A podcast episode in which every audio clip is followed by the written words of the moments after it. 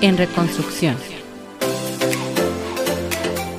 Surge dentro de mi propia transformación personal, motivada de lo que fui, de lo que soy y de lo que seré. Este podcast te ayudará a reconstruirte en tu camino individual. Bienvenido.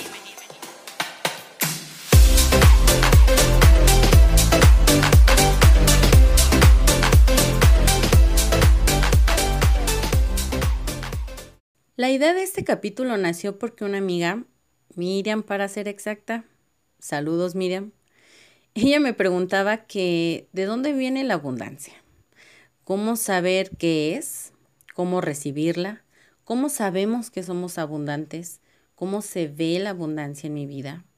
Y es que al menos yo, cuando comenzaba a entender el significado de la palabra, le daba una connotación completamente enfocada a lo económico lo cual agradezco que haya cambiado. Y no puede haber mejor ejemplo que lo que me pasó el día de hoy. ¿Notaron mi nuevo intro? A mí me súper, súper, súper encantó. Estoy fascinada de compartírselos. Y si escuchaste el episodio pasado donde hablaba sobre liderazgo, uno de los puntos que mencionaba con Sux era desarrolla experticia. Y les quiero compartir que una de las tantas personas que me motivan a los cambios que vienen para este podcast es mi querido amigo Chino Sánchez, que por cierto, les adelanto que ya viene un episodio con él que seguro les va a encantar. Muchísimas gracias por compartir conmigo tu experiencia y tu tiempo. Abundancia, queridos escuchas, viene de muchos, muchos lugares. Y después de compartirte esto, Comencemos respondiendo esta pregunta. ¿Qué es la abundancia? La palabra abundancia se refiere a una gran cantidad de algo. El término puede ser usado como sinónimo de prosperidad, riqueza o bienestar. La abundancia es tu estado natural, es el reconocimiento de tu esencia verdadera. Al aceptar la prosperidad en tu mente, entras en un estado de conciencia donde reconoces que la verdadera fuente de todo bien está dentro de ti. El significado de la palabra abundancia es en definitiva ser feliz con lo que eres, un acontecimiento que nos puede suceder y que no depende de nosotros. Puede aumentar o disminuir nuestra felicidad. Ser abundante se puede y se debe aplicar a cualquier aspecto de nuestra vida. No solo se trata de dinero, de riqueza material. Una persona puede ser abundante si tiene muchos amigos, si está con la gente que quiere. Justo hace un momento, antes de comenzar a grabar este episodio, estaba sentada en la banquita de un jardín y no podía más que agradecer por la sensación de abundancia que estoy sintiendo en mi presente. Observaba mi entorno, la compañía y todo lo que me ha pasado para lograr llegar hasta este momento, donde emocionalmente y mentalmente me hace sentir así, tan tranquila, tan en paz, tan segura de que quiero seguir haciendo más de lo que amo y seguir rodeada de tanta bendita abundancia. La cuestión es que cuando tú tienes una mentalidad de abundancia, sueles tener una vida equilibrada y es cuando empiezas a ver buenos momentos, buenas relaciones, regalos incalculables como un precioso amanecer. Y es cuando empiezas a ser agradecido y a sentirte dichoso con lo que tienes y eres. Por tanto, ser abundante es una manera de vivir, aunque no tengas todo el dinero que desearías. La vida es un cúmulo de acontecimientos en constante movimiento es una ruleta o como una, como una rueda, sube y baja. Vivir en abundancia es un modo de vida que va más allá de tener dinero o posesiones materiales. A mí, por ejemplo, les comparto que me hace sentir abundante cuando mi sobrino me abraza e intenta platicar conmigo. Digo intenta porque tiene dos años y apenas está comenzando a hablar. Cuando al llegar a, casa, mm, Nala y Morita, mis perritas, me reciben con brincos, lengüetazos y mucho amor. Cuando una amiga me invita a comer, a tomar una cerveza o un café. También cuando mi amigo me invita a comer a su casa y él prepara la comida. cuando mi pareja se levanta más temprano para, para poder llevarme todos los días a mi trabajo. También es abundancia mi amiga la que comparte conmigo su lugar sagrado para ejercitarme. Cuando mamá pasa por mí al trabajo. Cuando mi amiga y compañera de trabajo comparte conmigo o yo con ella el desayuno. Hacer trueque, trueque con mi nutrióloga. Mientras ella me hace mi plan alimenticio, pues yo le doy terapia. Llegar a casa de mamá y que mi hermana tenga la comida lista vivir mi independencia en el departamento que mi papá me presta y ahí ahorrarme la renta.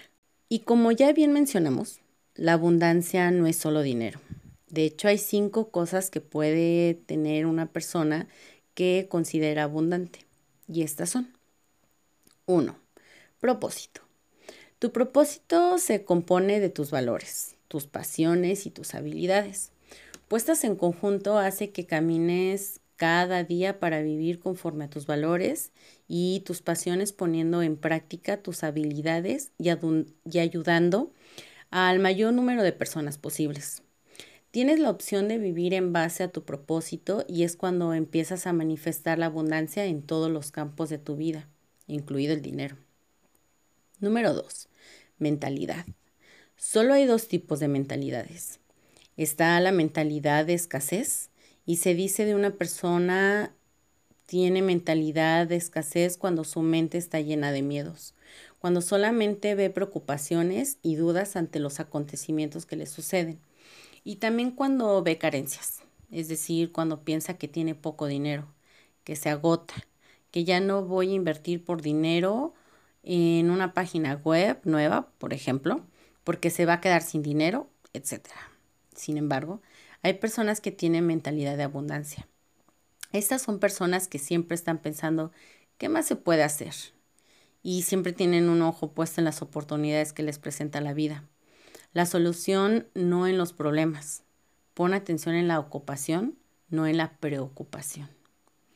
Número 3. Salud.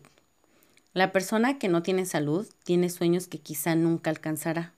Por el contrario, la persona que tiene salud se siente enérgico y, y, afronta la vida con positividad, con motivación y con unas ganas inmensurables de comerse al mundo. Número 4. Relaciones sociales. Una persona abundante también es quien tiene muy buenas relaciones, buenos amigos y que se siente querido. Y número 5. Dinero. Muchísimas personas dicen que el dinero no es lo más importante, pero hay un viejo dicho que va así. El dinero no da la felicidad, pero la pobreza da la desdicha. Sígueme en Instagram como en-reconstrucción y en Facebook como en reconstrucción. Continuamos.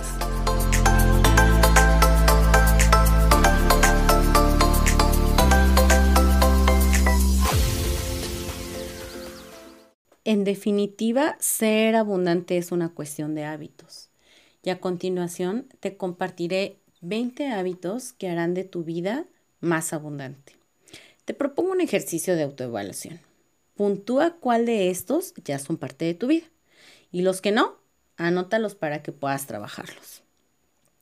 Número 1. Vive desde el amor y no desde el miedo. Esto implica tomar decisiones que te hagan salir de la zona de confort, confiando en ti y en la vida. Número 2. Sé íntegro. No existe peor enemigo que la incoherencia con tus valores prioritarios. Número 3. Practica la gratitud por todo y agradece cada nuevo día. Número 4. Potencia la positividad. Date cuenta que todo está bien y es exactamente tal y como tiene que ser, aunque no lo percibas así. Número 5. Enfócate en lo que ya eres, más que en lo que tienes. Número 6. Da lo que quieras recibir a los demás. Todo lo que no das, te lo quitas. Gran frase para recordar. Número 7. Siéntete que eres parte de la naturaleza. Contempla su abundancia natural. Número 8. Ordena y limpia tu espacio para que la energía fluya. Haz una limpieza de todo lo que no utilizas. Simplifica. Número 9. Desafíate a ti mismo para ser mejor. Número 10. Espera lo mejor de la vida. Ponte expectativas altas. Número 11. Valora tu riqueza actual y céntrate en crear más. Desvíe el foco de las facturas y deudas. Número 12. Mantén siempre la calma y la paz.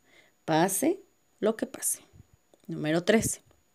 Amplía tu lista de contactos. Relaciónate con personas ambiciosas y emprendedoras. Número 14.